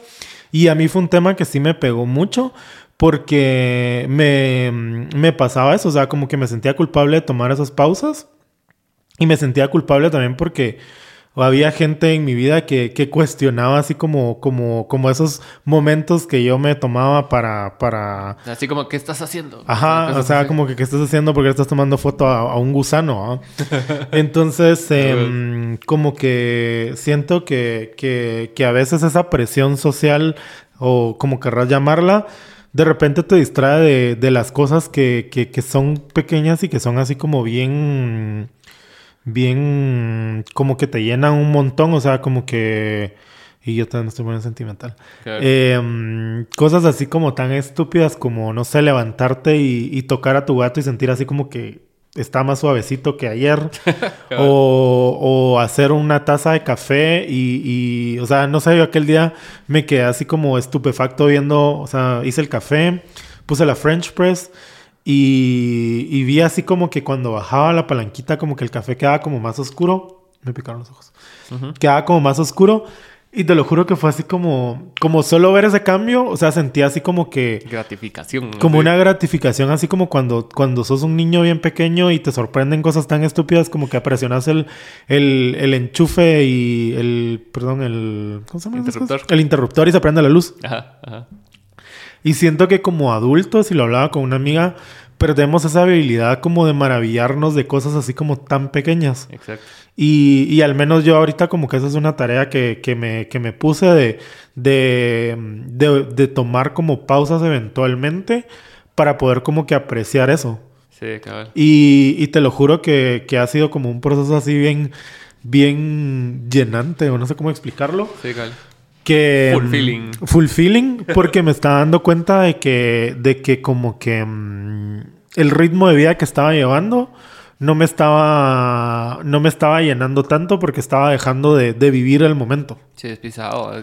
Yo estaba escuchando un podcast hace poco y, y los cuatro eran así creadores de contenido Ajá. y estaban hablando los cerotes acerca de, de cómo el, el no hacer nada ya se está perdiendo. O sea, ponete antes cuando Ajá. acompañabas a tu mamá al banco, ¿qué hacías? Hacerle Ajá. huevos.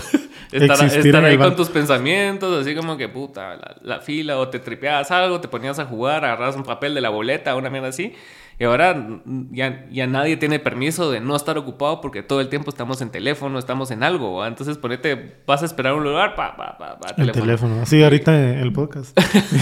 Ajá. Entonces no, no tenés el tiempo de, de- de hacer nada. Y, y la verdad es, hasta cierto punto es...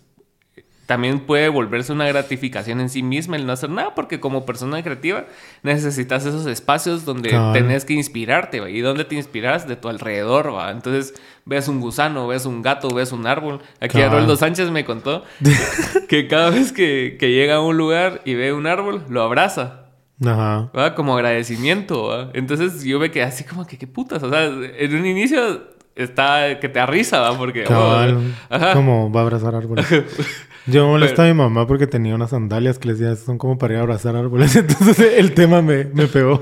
A huevos. Entonces vos decís así como, puta, sí, sí es cierto. O sea, y- yo me acuerdo que una vez en, en, en todo este camino de vida que estaba yo en, en un, ¿qué?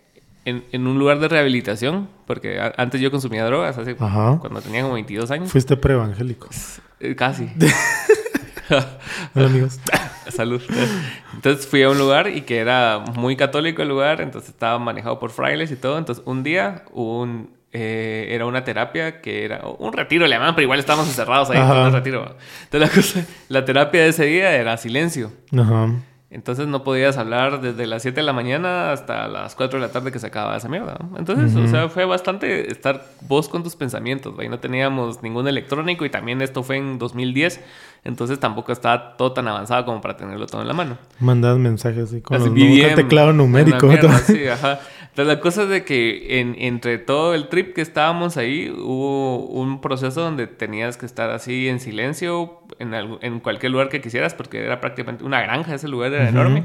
Entonces yo me fui a ver cabal la naturaleza y porque andaba también leyendo muchos libros acerca de, de cosas de franciscanos y mamás así, esos cerotes son así les mama la naturaleza los cerotes, ¿no? Entonces, cabal ahí en el jardín yo estaba así y, y empecé a observar las hormigas y empecé a observar todo, todo lo que no necesita de mí para funcionar. Ajá. Y, y eso es una mierda que, te- o sea, es una actividad que te hace humilde, pues así, humbling, ¿va? Así que pues miras una montaña y a la montaña le vales verga, o sea, entender que el mundo funciona sin vos es como, Ajá. como un momento donde, donde te sentís así como que es una es un pinche punto así en todo lo que existe. Exacto. ¿Y cuánto tiempo pasamos vivos? O sea, Ajá. 80 años y muchos, 100 si ya vivís un vergo y, o sea, sos, sos así como un soplo de nada. Y, y la verdad, o sea, el poder apreciar las cosas es apreciar también el tiempo que tenés acá y si lo pasas así como tan ocupado, o sea, no, o sea, todo, todo lo demás a tu alrededor, estés o no estés vos, va a seguir. ¿va? Ajá. Entonces depende de vos si lo querés hacer fulfilling o lo querés hacer tarea o, o no, ¿va? Entonces en ese sentido sí, sí me sentí yo, así me sentí yo porque ahorita acabo de escuchar también otro, otro podcast, porque escucho un vergo de podcast, Qué como podrás ver. Así. Manteniendo ocupado. Entonces, eh, estos brothers están, era Post Malone, y, y él estaba hablando de, de su viñedo y toda esa mierda, y de lo que le llega es la indiferencia de la naturaleza hacia su existencia. Ajá. Porque él está acostumbrado a que todo el mundo lo esté viendo y que lo esté amando y todo el rollo. Y, y en, y en esos lugares él se siente así como que, puta, esta montaña no sabe quién es Post Malone. ¿va? O sea, le vale Cabal. verga. A este viñedo le vale verga quién es Post Malone. ¿va? Solo quiere agua. Entonces, ese tipo de cosas también te hace valorarte. Porque si bien, o sea, sos muy importante para vos y para muchas personas, o sea, para, para otras muchas personas y para otras muchas cosas, no vales verga. Entonces, o sea, realmente No. te pone en perspectiva, pues, o sea, si vos querés hacer lo que querés hacer es porque a vos te llega, te llena y ya. Sí, yo creo que cabal, eso es como bien, creo que te abre la, te, te, te vuela así como la cabeza un poco eso de, de entender que, que el mundo existe o, o, o sea, no deja de existir si vos no estás, ¿va? Y es, y es bien, como bien raro y bien complejo y cabal como lo explicas. O sea, las hormigas existen y para ellas existe su mundo dentro de la, Sí. del hormiguero y no hay nada más alrededor de cabal. Y, y ves las abejas y ellas andan ahí polinizando y existiendo y existen sin que, sin que vos... Sin tu intervención. Sin tu intervención, va. Entonces, siento que también eso de reconocer así como esta inmensidad de, de lo que te rodea y que vos únicamente sos una pequeña parte ahí, también te, te da una perspectiva de, de lo que vos decís. O sea, tu vida es un soplo aquí. Sí.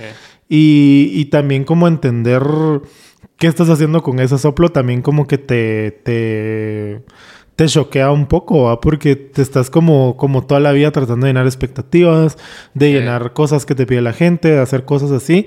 Y también pensás así como, como realmente qué quiero hacer yo, ¿va? O sea, quiero... Quiero, no sé, disfrutar mi momento de, del café de la mañana, o, o quiero pasar el tiempo con mis gatos, o quiero disfrutar la lluvia.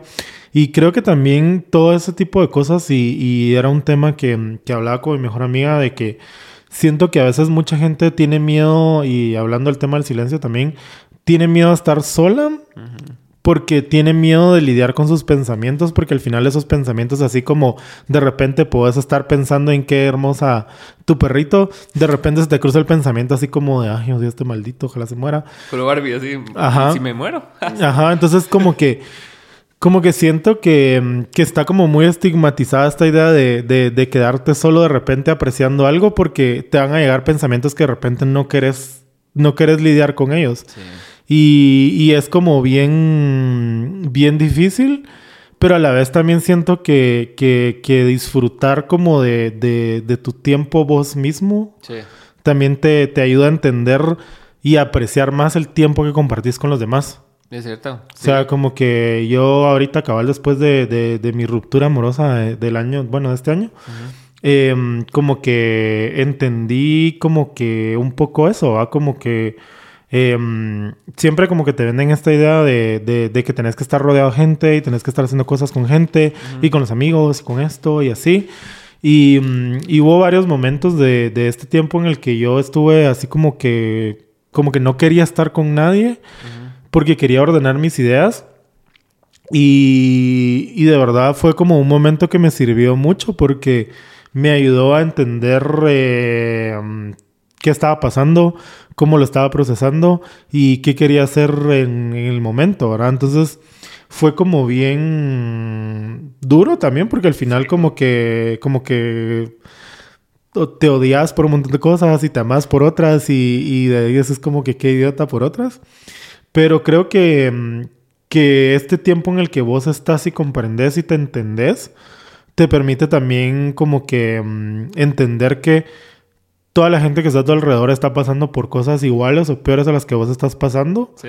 y que seguramente el solo hecho de que tal vez vos estés ahí con ellos, no sé, compartiendo un helado o mm, oyendo su podcast o, mm, o no sé, o sea, algo tan estúpido como decirle hola Sí, puede cambiar su perspectiva por completo por lo que esté pasando. Entonces, creo que va a sonar así como bien hippie abrazar árboles, pero, pero siento que, que, mm, que cuando vos entendés como, mm, como eso, te das cuenta de que, de que el mundo podría ser como un lugar más interesante o más habitable o más bonito si, si la gente como que empatizara consigo mismo y ya después de empatizar consigo mismo podría entender que todas las personas están pasando por procesos similares y entonces podrías empatizar con ellos de, de otra manera, podrías conectar con ellos de otra manera, ¿verdad? Sí, cabal. Y, y a través como de este tiempo, dirías tú, eh, yo empecé como a interactuar con mi gente alrededor de una manera diferente porque como que de repente entendí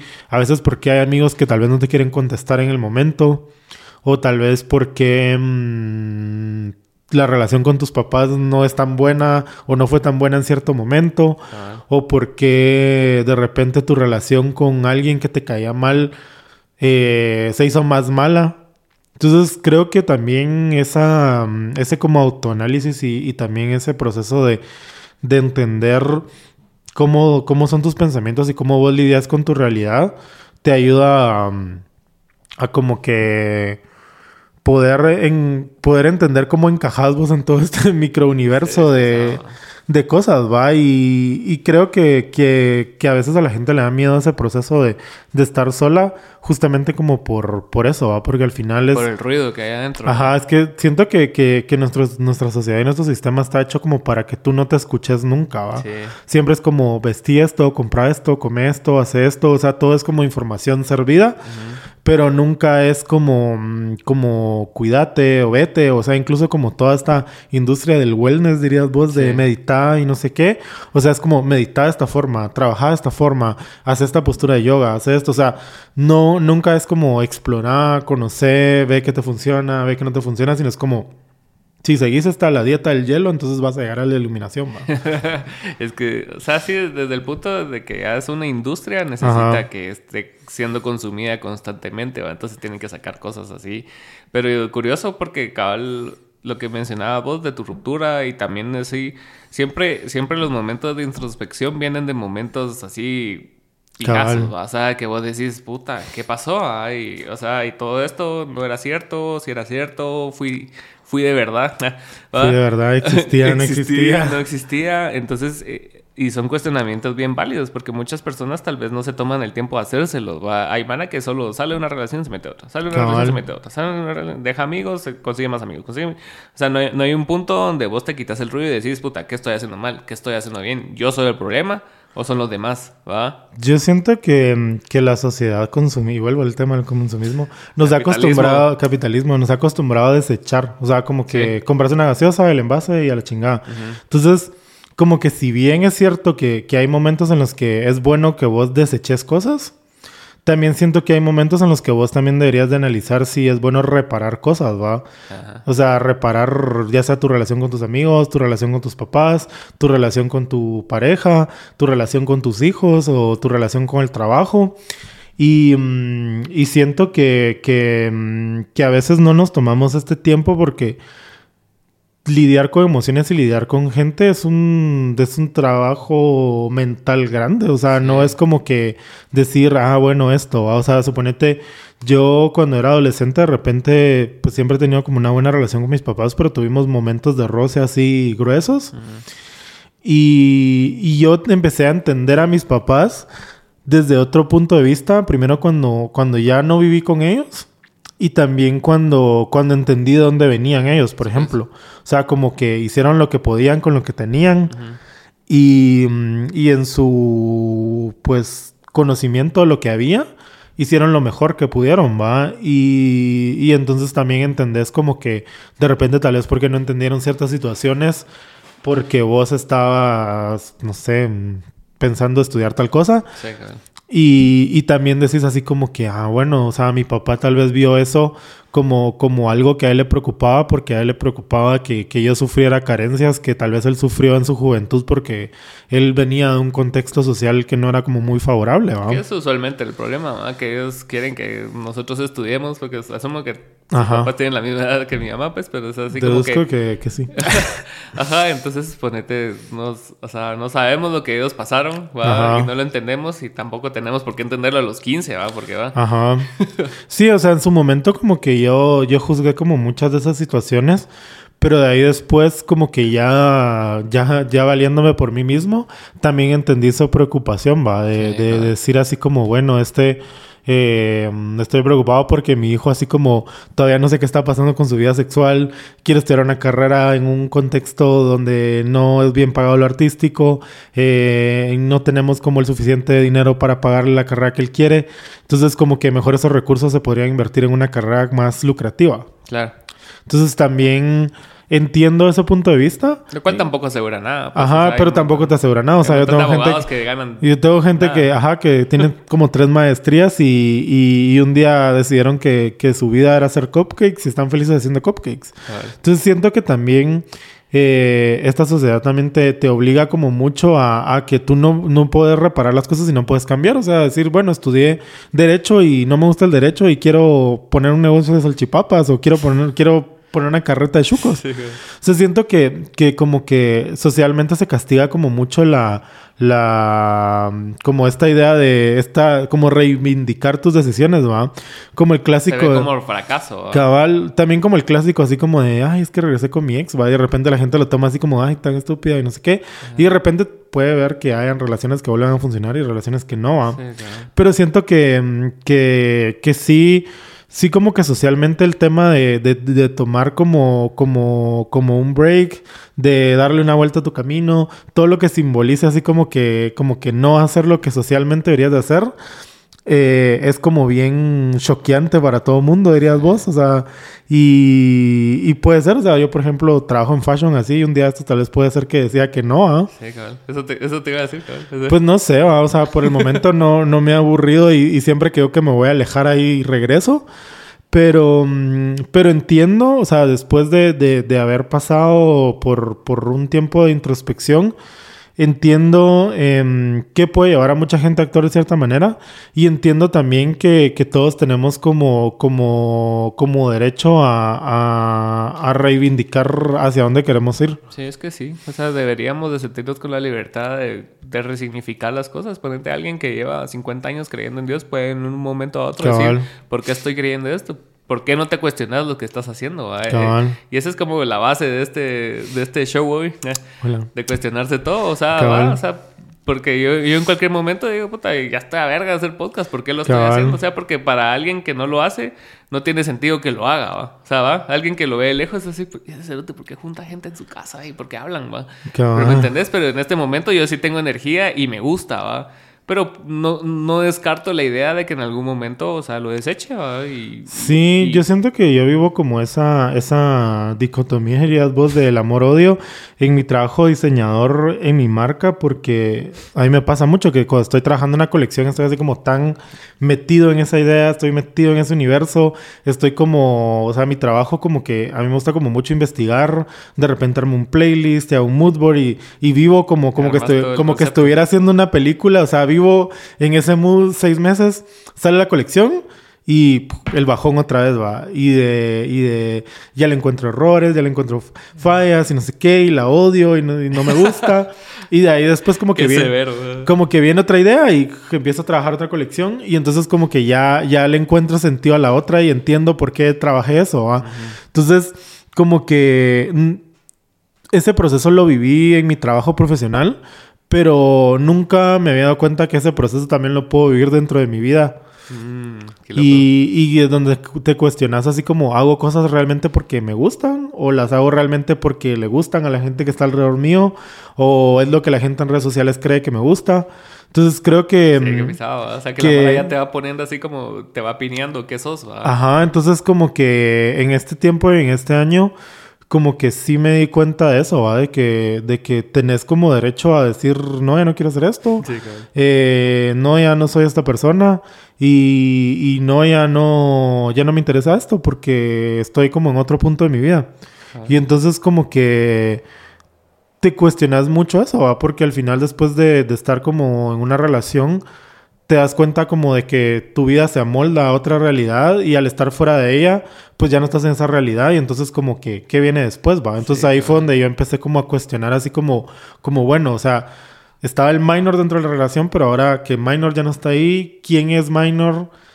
Qué partes de su pasado necesita Minor para seguir y qué partes no necesita para seguir y qué partes va a resignificar, va. Y que no suceso va, va a ser otra vez el que marque el antes y el después, ¿va? Porque ahorita Ajá. estás hablando de eso como el suceso, no, no central pues, pero el suceso así como fuerte ahorita, ¿va? Sí, Que fue había- como un hecho que movió muchas cosas, pero de ahí, por ejemplo, eh, el hecho de, de haberme movido de repente como a un lugar donde nunca había vivido, como Ajá. Zona 1, por ejemplo.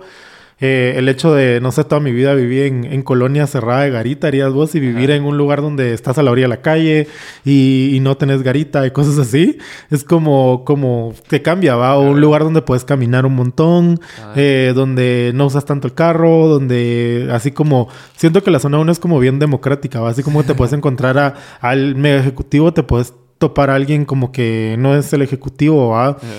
Entonces, como que... En mm, condición de calle. En, en condición de calle o de un estrato social como, como con menos posibilidades. Ajá.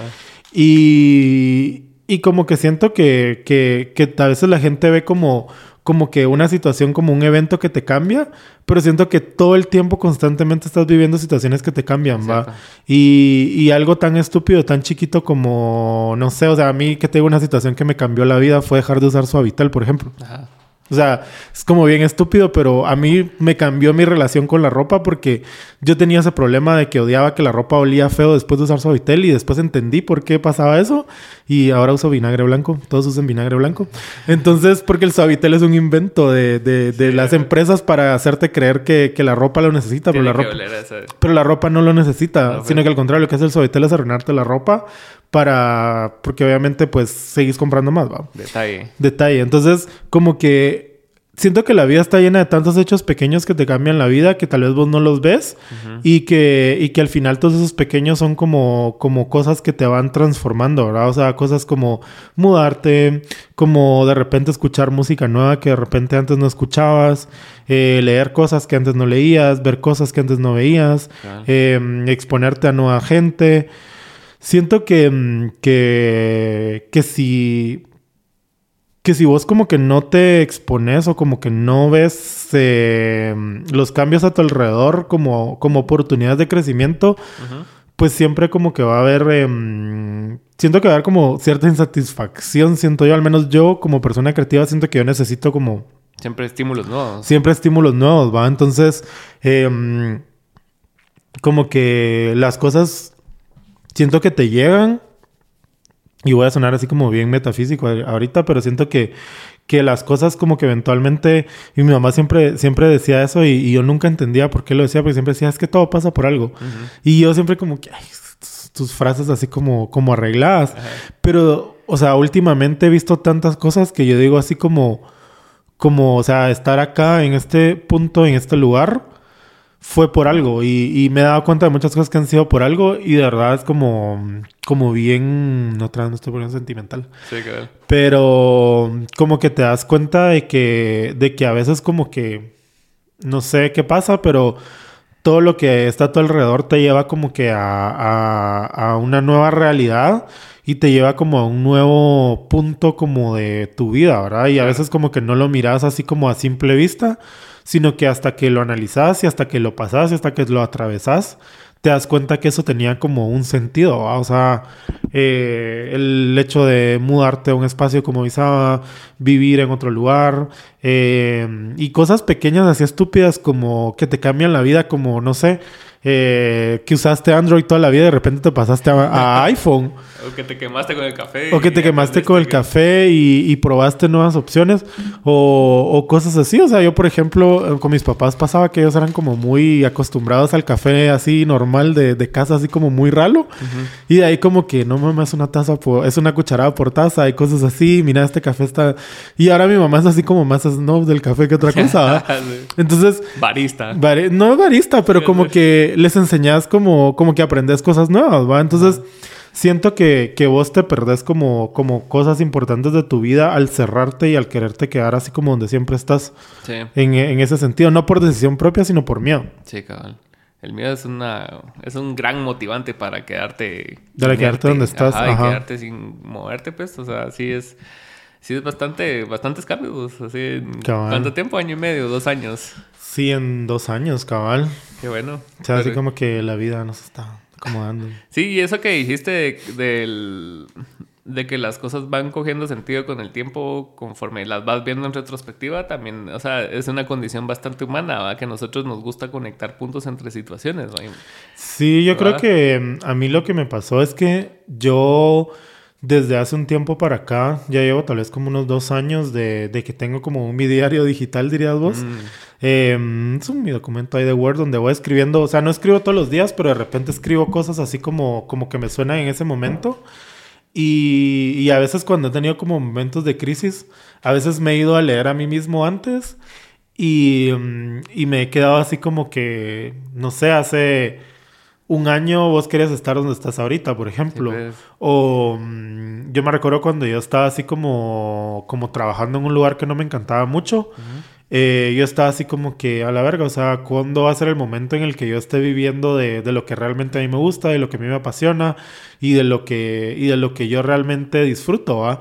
y, y, hace unos días estaba yo así como que, si bien no es un camino de flores, digo yo así como estoy viviendo al 100% de mi creatividad y de mi trabajo como diseñador. Eso es bastante. En un país como Guatemala es así como una mega, mega fortuna, ¿va? Entonces como que mm, también siento que haber llevado este registro fue muy inteligente de mi parte en ese, en ese minor del 2000, 2017.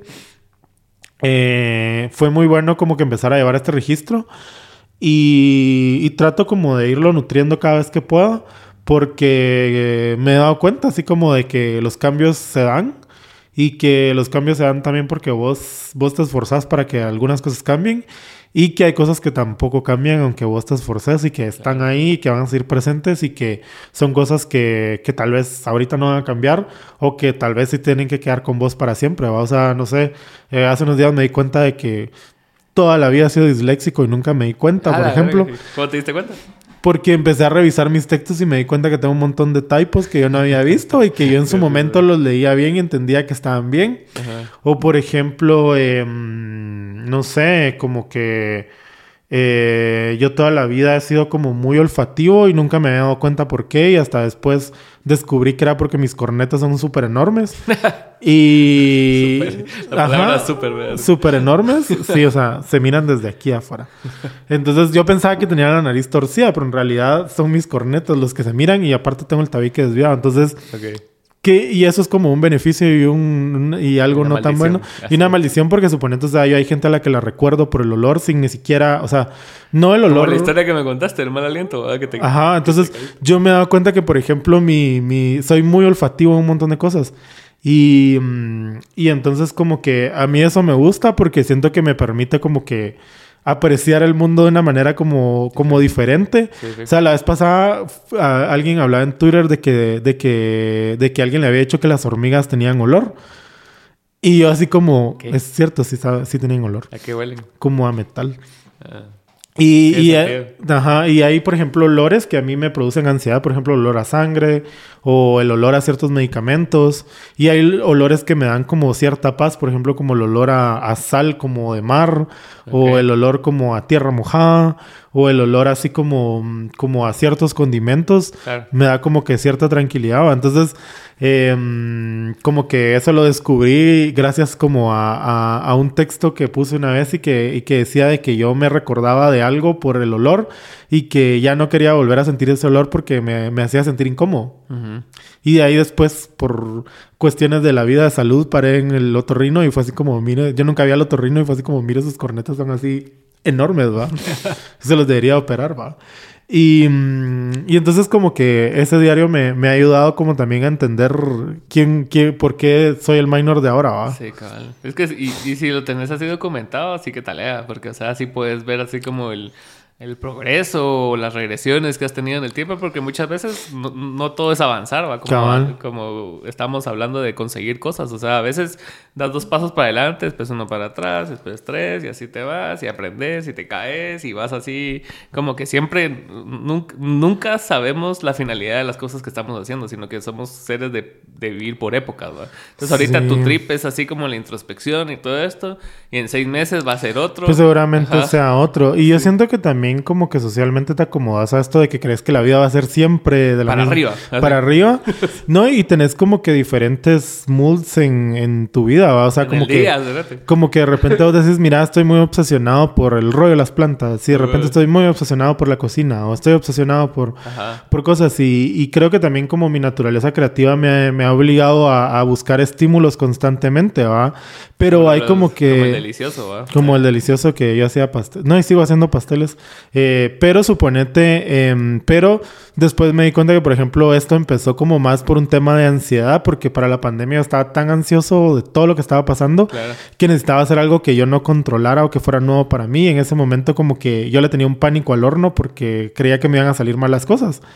Y entonces de ahí lo empecé a usar y ahora así como que ya, ya es así como que ya ni siquiera mío la temperatura porque ya, ya empecé a, ya sé cuánto necesito, Claro. cuánto, ya me sé las recetas de memoria y un montón de cosas. Entonces creo que, mm, que cabal como que... mm, siempre como que me, me, obligo a buscar cosas nuevas y tengo momentos de ciertas cosas, pero por ejemplo hay cosas que, que sí son una constante, o sea, como que eh, la música, por ejemplo, es algo que, que, que, para mí es como bien importante y que es una parte como muy importante de, de quién soy, o sea, como que sí me ha gustado mucho, nunca he tocado un instrumento, sí sé cantar, by the way.